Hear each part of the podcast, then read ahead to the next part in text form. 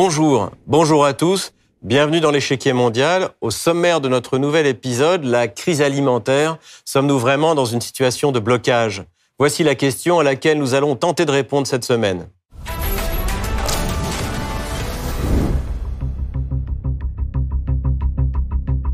Le 18 juillet 2022, dans un message vidéo, le secrétaire général de l'ONU, Antonio Guterres, a appelé à débloquer toutes les ressources disponibles pour lutter contre la crise alimentaire. Cette dernière, qui se caractérise par une pénurie et une inflation des denrées alimentaires, produit ses conséquences les plus terribles dans les parties du monde les plus pauvres. Le conflit en Ukraine en a été le déclencheur en bloquant temporairement les exportations ukrainiennes, cinquième exportateur de blé au monde. Mais les raisons sont bien plus vastes. Le marché alimentaire peut devenir extrêmement instable en cas de restrictions, de sanctions, d'augmentation du coût de l'énergie. Ces aléas favorisent par la suite la spéculation pour des investisseurs qui profitent de la guerre comme ils ont profité du Covid-19. Il y a un consensus international sur le constat sur la situation alimentaire mondiale. Cependant, les pays occidentaux ne se résolvent pas à abandonner complètement leur politique de sanctions quelles qu'en soient les conséquences.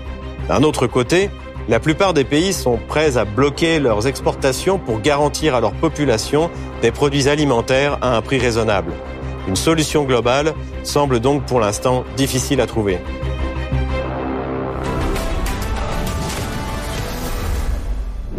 C'est au mois de mai 2022 que l'alarme a été sonnée par différentes structures internationales comme le groupe international d'experts sur l'alimentation durable, IPES Food. Son rapport met alors en évidence que la crise alimentaire mondiale a des sources plus profondes que la guerre en Ukraine. Autre tempête parfaite? Comment l'échec de la réforme des systèmes alimentaires a permis que la guerre en Ukraine suscite la troisième crise mondiale des prix alimentaires en 15 ans? Et que peut-on faire pour prévenir la suivante? Le rapport cite les quatre origines de la crise alimentaire de 2022. Les restrictions, la spéculation, les sanctions et la cause immédiate, le conflit ukrainien.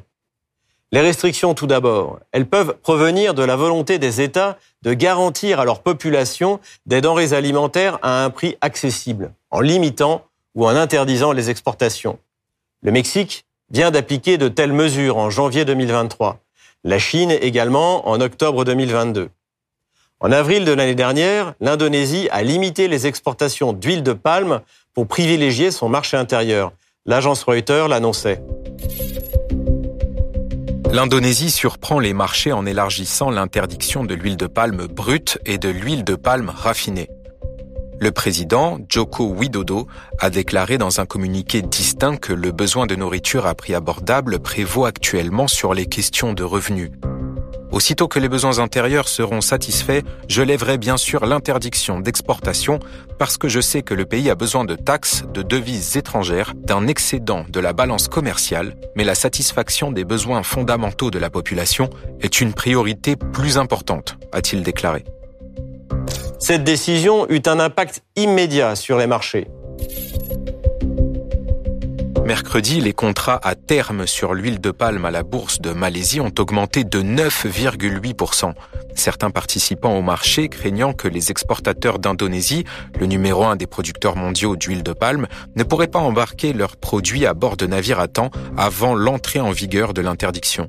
Les contrats à terme américains sur l'huile de soja ont bondi de plus de 4%, atteignant un niveau record après que l'Indonésie a étendu l'interdiction à l'huile de palme brute. L'interdiction est finalement levée début 2023. En mai 2022, le gouvernement indien intervient de la même manière pour bloquer les exportations de blé. Bloomberg s'en fait l'écho. L'Inde interdit les exportations de blé, la sécurité alimentaire étant menacée.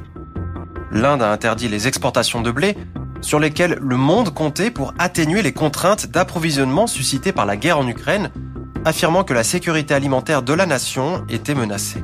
Le ministre allemand de l'Agriculture, Sem Ozdemir, a déclaré avoir discuté samedi avec ses homologues du groupe des sept avec inquiétude la décision de l'Indonésie de limiter les exportations d'huile de palme ainsi que celle de l'Inde d'arrêter les exportations de blé. La Russie, enfin, premier producteur de céréales au monde, donne la priorité à la lutte contre l'inflation début avril 2022 en limitant les exportations, en particulier vers les pays dits hostiles. S'il y a 20 ans cela paraissait impossible, invraisemblable, aujourd'hui nos livraisons couvrent environ 160 pays. Je le souligne, nous sommes parvenus à ce résultat sur fond de pandémie alors que les chaînes logistiques étaient perturbées partout dans le monde. Pourtant, nos agriculteurs ont bien surmonté cette épreuve et ont même consolidé leur position. Il est clair que cette année, face à une pénurie mondiale d'alimentation, nous aurons à veiller de façon plus stricte à nos exportations de produits alimentaires, notamment à suivre de près les paramètres des exportations destinées aux pays qui mènent une politique manifestement hostile. Les restrictions peuvent provenir des États contre eux-mêmes lorsque ceux-ci veulent mettre en place des politiques écologiques audacieuses mais risquées. L'exemple le plus dramatique est celui du Sri Lanka. En avril 2020, le gouvernement du président Gotabaya Rajapaksa a tenu sa promesse électorale d'interdire l'importation et l'utilisation d'engrais et de pesticides synthétiques. Il a ordonné aux 2 millions d'agriculteurs de son pays de passer au bio. Cette expérience s'est avérée catastrophique et a dû être annulée durant l'hiver suivant, comme le relate la revue Foreign Policy. Au Sri Lanka, l'agriculture biologique a connu un échec catastrophique. Le résultat a été brutal et rapide. Alors qu'on affirme que les méthodes biologiques peuvent produire des rendements comparables à ceux de l'agriculture conventionnelle, la production nationale du riz a chuté de 20% au cours des seulement six premiers mois. Le Sri Lanka, autosuffisant en matière de production de riz depuis longtemps, a été forcé d'importer 454 millions de dollars de riz, bien que le prix intérieur de ce produit principal du régime alimentaire national ait bondi d'environ 50%. L'interdiction a également dévasté la récolte du thé du pays, son principal produit d'exportation et la source de devises étrangères. Aux Pays-Bas, les objectifs écologiques font aussi des mécontents. Le gouvernement entend appliquer les restrictions exigées par l'Union européenne, notamment en ce qui concerne la baisse de l'utilisation des engrais azotés. Les implantations locales des partis pourtant de gouvernement, Appel chrétien-démocrate CDA et le Parti populaire libéral et démocrate VVD s'y opposent. Le journal néerlandais NOS l'évoque en mai 2022.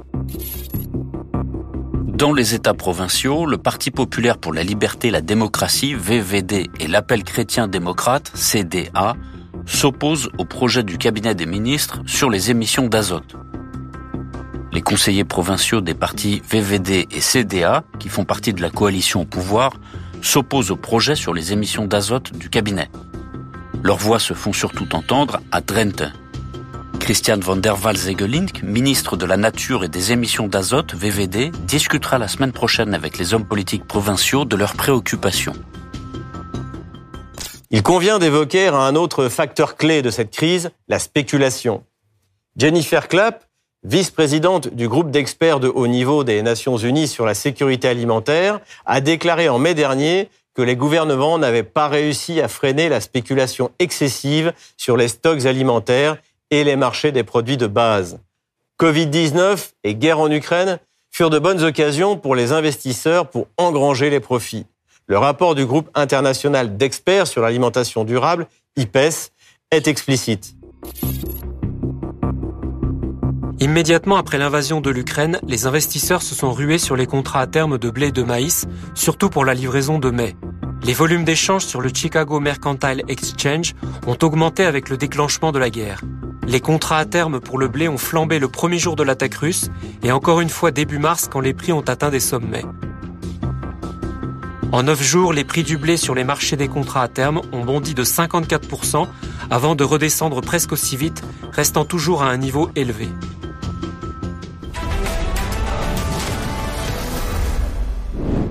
Les sanctions maintenant. Les premières à avoir eu un impact sur les prix des denrées alimentaires furent celles prises contre les engrais biélorusses après l'échec de la révolution de couleur de l'été 2020. Le journal Le Monde l'annonce en juin 2021. L'Union européenne s'accorde sur de lourdes sanctions contre la Biélorussie. Des secteurs clés de l'économie biélorusse, comme la potasse, le tabac ou bien encore les produits pétroliers raffinés, sont ciblés. Ces sanctions économiques, rarement utilisées, devrait être ratifié lors du Conseil européen des 24 et 25 juin. La Russie et la Biélorussie sont les deuxième et troisième producteurs d'engrais au monde et représentent 20% de la production mondiale. Aussi, lorsque la Russie est frappée à son tour par les sanctions, les marchés s'affolent, d'autant plus qu'il s'agit du premier exportateur mondial. Ce sont les agriculteurs français qui sont parmi les premiers à en faire les frais, comme le constate la dépêche en avril 2022. Prix de l'engrais agricole la hausse de 300% qui inquiète les agriculteurs. Dans la longue liste des produits qui coûtent plus cher depuis le déclenchement de la guerre en Ukraine, il y a l'engrais agricole. La tonne d'engrais a dépassé les 1000 euros le jeudi 14 avril. En un an, il a augmenté de 300%. Or, avec moitié moins d'engrais, le rendement du blé chuterait de 25%. Le niveau actuel des prix pourrait conduire des agriculteurs à ne plus fertiliser leurs céréales. Les productions serait alors moins importante et logiquement plus chère. Cette augmentation est elle aussi liée à la crise énergétique accentuée par les sanctions entraînant l'augmentation des prix du gaz, comme l'explique le média numérique Chambre d'agriculture en septembre 2022. Engrais. Pourquoi les marchés s'emballent? À l'origine de la progression des prix des engrais se trouve celle des prix de l'énergie. La production d'engrais, tout particulièrement celle des engrais azotés, est en effet gourmande, plus précisément en gaz. Or, les cours du gaz ont presque doublé entre fin 2020 et 2021, du fait de la relance de l'activité économique post-crise sanitaire. À cela s'ajoute la hausse du coût du frais maritime, alimentée par la hausse des cours du pétrole et les pénuries de conteneurs, toujours dans ce contexte de sortie des confinements à travers le globe. Et cela aura des conséquences sur le coût des biens alimentaires, comme l'explique Euronews dès mai 2022. Pourquoi l'augmentation des prix du gaz entraîne une hausse des biens alimentaires? La flambée des prix du gaz entraîne une hausse des prix des denrées alimentaires pour les consommateurs européens. Les engrais sont l'un des facteurs à l'origine de cette progression. Les agriculteurs les utilisent pour apporter aux cultures les nutriments dont ils ont besoin pour se développer.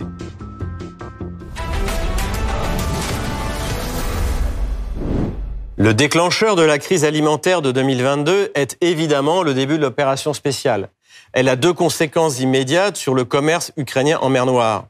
La Russie met en place un blocus des ports ukrainiens pour empêcher les livraisons d'armes, tandis que Kiev mine les rivages des côtes pour empêcher un débarquement russe. Pour l'une et l'autre de ces raisons, tout commerce de grains devient impossible. Pour pallier cette situation catastrophique, une solution se met en place l'initiative céréalière de la mer Noire sous l'égide de l'ONU et de la Turquie. L'accord est signé le 22 juillet 2022 à Istanbul, suivi par une publication sur le site des Nations Unies. L'initiative céréalière de la mer Noire. Un accord sans précédent sur la reprise des exportations de céréales ukrainiennes via la mer Noire. Des navires ukrainiens guideront les cargos dans les eaux internationales de la mer Noire en évitant les zones minées. Ensuite, les navires se dirigeront vers le détroit du Bosphore par les corridors convenus. Les navires vers et depuis les ports ukrainiens seront inspectés par des équipes organisées par le Centre conjoint de coordination. Signataire pour la partie russe, le ministre de la Défense, Sergei Shoigu, est satisfait de l'accord.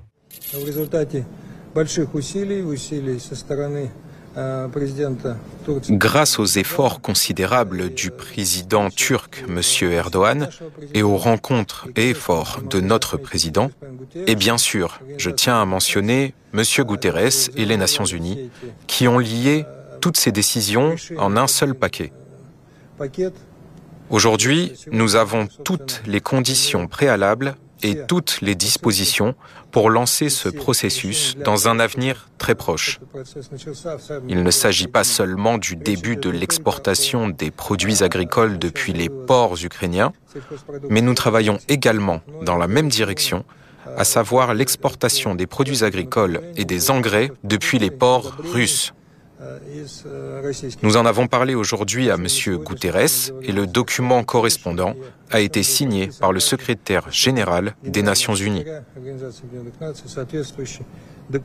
Ainsi, cet accord ne concerne pas seulement le blé ukrainien, mais également l'engrais russe. Deux mois après, en septembre 2022, Paris comprend finalement que les sanctions contre la Russie ont des conséquences très graves, précisément celles qui interdisent le transport des marchandises. L'Élysée revient alors en arrière pour permettre le retour de l'engrais russe sur les marchés. Un communiqué est publié à ce sujet. Lancement de l'initiative Opération Sauvetage des récoltes. L'UE a rappelé les exemptions existantes sur tous les produits agroalimentaires et la mise à disposition de lignes directrices supplémentaires clarifiant l'applicabilité de son régime de sanctions contre la Russie. D'autres actions de sensibilisation seront menées à très court terme auprès des opérateurs pour réduire les comportements de surconformité. L'accord céréalier en mer Noire est remis en cause le 29 octobre 2022, après la tentative de Kiev de s'attaquer à la flotte russe de Sébastopol à l'aide de drones marins. C'est le porte-parole de l'armée russe, le général Igor Konashenkov, qui l'annonce. Après les attaques terroristes commises par l'Ukraine le 29 octobre de l'année en cours contre des navires de la flotte de la mer Noire ainsi que des navires civils impliqués dans le maintien de la sécurité des couloirs céréaliers, la Fédération de Russie achève la mise en œuvre de l'initiative sur les exportations de produits agricoles depuis les ports ukrainiens. La position russe sur cette question a été notifiée au secrétaire général des Nations Unies et au Conseil de sécurité de l'ONU. Joe Biden juge cela scandaleux. Ils sont en Russie vraiment scandaleux. Cela va accroître la famine. Il n'y a aucune raison pour eux de le faire. Mais ils sont toujours à la recherche d'une justification pour pouvoir dire s'ils font quelque chose de scandaleux, c'est parce que l'Occident les a poussés à le faire. Et c'est tout simplement absurde. S'ils font, n'a aucun mérite. L'ONU a négocié cet accord et cela devrait être la fin de l'histoire. En retour, la Russie accuse les Occidentaux d'avoir utilisé cet accord pour leur profit en oubliant les pays du tiers-monde qui en avaient le plus besoin. Elle décide de livrer 500 000 tonnes de céréales gratuitement. Cet accord a été passé sous prétexte d'assurer la sécurité alimentaire des pays les plus pauvres. Mais seuls 4% ont été livrés d'Ukraine vers les pays les plus pauvres, les pays les plus pauvres d'après la classification de l'ONU. Et le reste, soit 46%, a été livré à l'Union européenne. Eh bien, si l'Ukraine viole ses obligations, nous dénoncerons l'accord. Nous fournirons aux pays les moins avancés tout le volume fourni par l'Ukraine à titre gratuit, sans compensation. L'accord est finalement sauvé, une fois de plus, grâce à l'intervention du président turc Erdogan. Ainsi, pour toutes les raisons que nous venons de citer, la crise est bel et bien là. En mars 2022, les prix des exportations de blé ont atteint un record de 14 ans en augmentant de 20% par rapport au mois de janvier. L'Afrique est particulièrement dépendante des importations de blé ukrainien et russe, qui représentent 40% du total importé. Au Soudan, le prix du pain a doublé, comme le rapporte le New York Times. La guerre en Ukraine aggrave la famine en Afrique de l'Est. Selon Elzadik El-Nour, directeur soudanais de l'organisation caritative Islamic Relief, le prix du pain au Soudan a presque doublé et certaines boulangeries ont fermé parce que les importations de blé ont chuté de 60% depuis le début de la guerre. À partir du mois de mai, différentes instances internationales comme l'IPES dont nous avons déjà parlé sonnent l'alerte. Du côté du Programme alimentaire mondial des Nations Unies, c'est son directeur, David Bisley, qui explique qu'en se focalisant trop sur la crise ukrainienne, on oublie les crises qui se déroulent dans le reste du monde. Aujourd'hui, tout le monde est concentré sur la crise ukrainienne, mais si on n'est pas prudent, il y aura des problèmes importants dans d'autres parties du monde. Par exemple, ce qui se passe en Ukraine aura un impact sur la sécurité alimentaire mondiale. Comme je l'ai dit aux dirigeants européens, par exemple, pendant qu'ils se soucient de la situation à l'Est, il faut aussi qu'ils se préoccupent de ce qui se passe au Sud et au Sud-Est, c'est-à-dire en Afrique du Nord, au pays du Sahel, en Éthiopie, au Soudan, au Soudan du Sud, en Somalie. Ils connaissent de graves problèmes alimentaires. Ensuite, si on n'est pas prudent, il y aura des migrations massives du Liban, de la Jordanie, de la Syrie et du Yémen.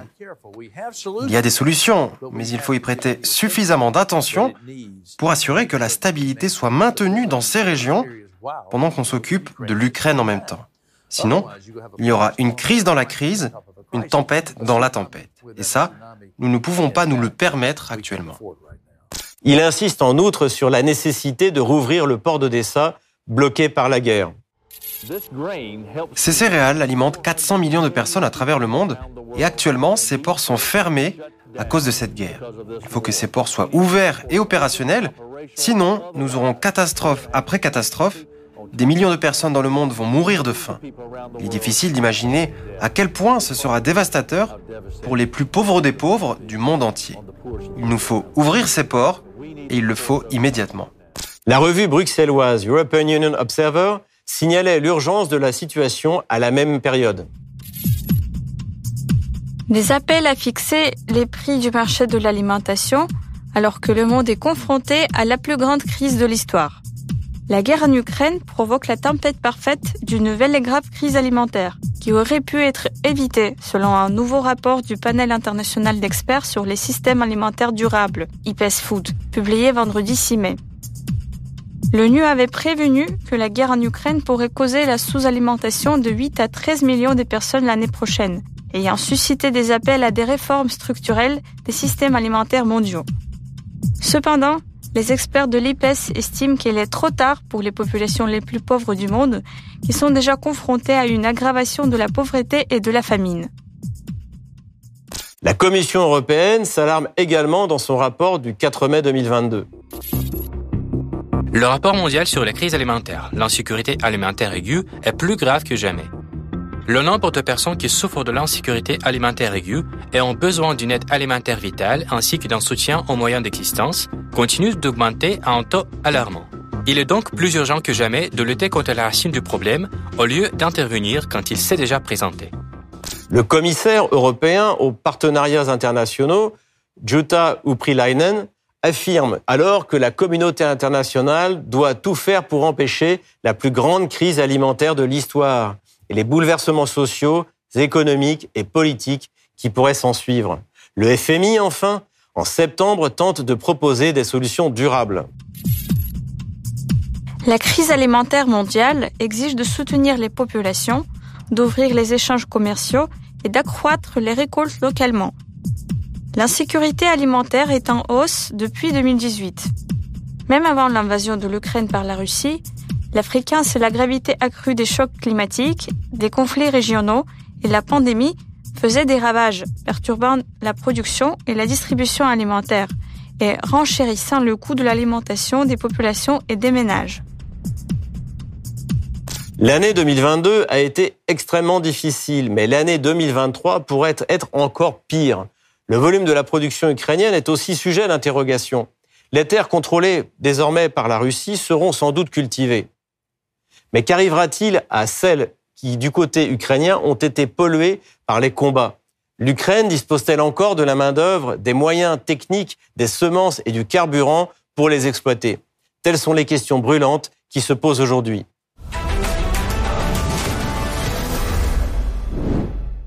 Pour en parler plus en détail, je reçois notre invité, Oleg Kobiakov, directeur du bureau de liaison de l'Organisation des Nations Unies pour l'alimentation et l'agriculture, FAO. Bienvenue sur RT France, Oleg Kobiakov. Merci beaucoup. Bonjour pour l'invitation. Ma première question, en dehors de l'opération spéciale dont nous allons également parler, quelles sont les raisons structurelles de la crise alimentaire actuelle? Alors, les raisons sont diverses. Au premier, ce sont des conflits divers dans le monde. Il y en a plusieurs. Euh, au deuxième, ce sont des conséquences négatives de changement climatique, des inondations, des sécheresses, des invasions des pestes comme criquet. Et au troisième, ce sont des crises économiques causées par des conflits et des désastres naturels. Et l'année passée a encore ajouté à ce liste des crises énergétiques et crises financières. Que pensez-vous des déclarations de plusieurs leaders occidentaux comme quoi la Russie utiliserait l'arme alimentaire pour arriver à ses fins?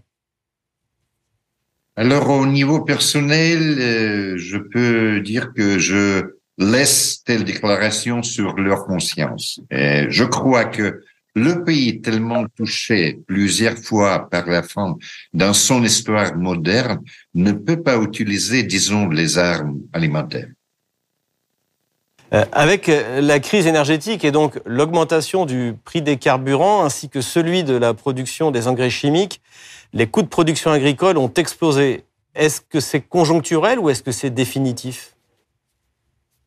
À mon avis, il s'agissait d'un développement temporaire qui va durer donc plusieurs euh, mois, un an ou deux ans peut-être. Il y a des indications euh, positives en ce euh, direction parce que nous avons déjà enregistré euh, les importantes baisses des prix du gaz et donc euh, qui est utilisé pour le chauffage, l'électricité et encore pour la production euh, des engrais. Donc, euh, je, moi, je reste optimiste dans cet égard.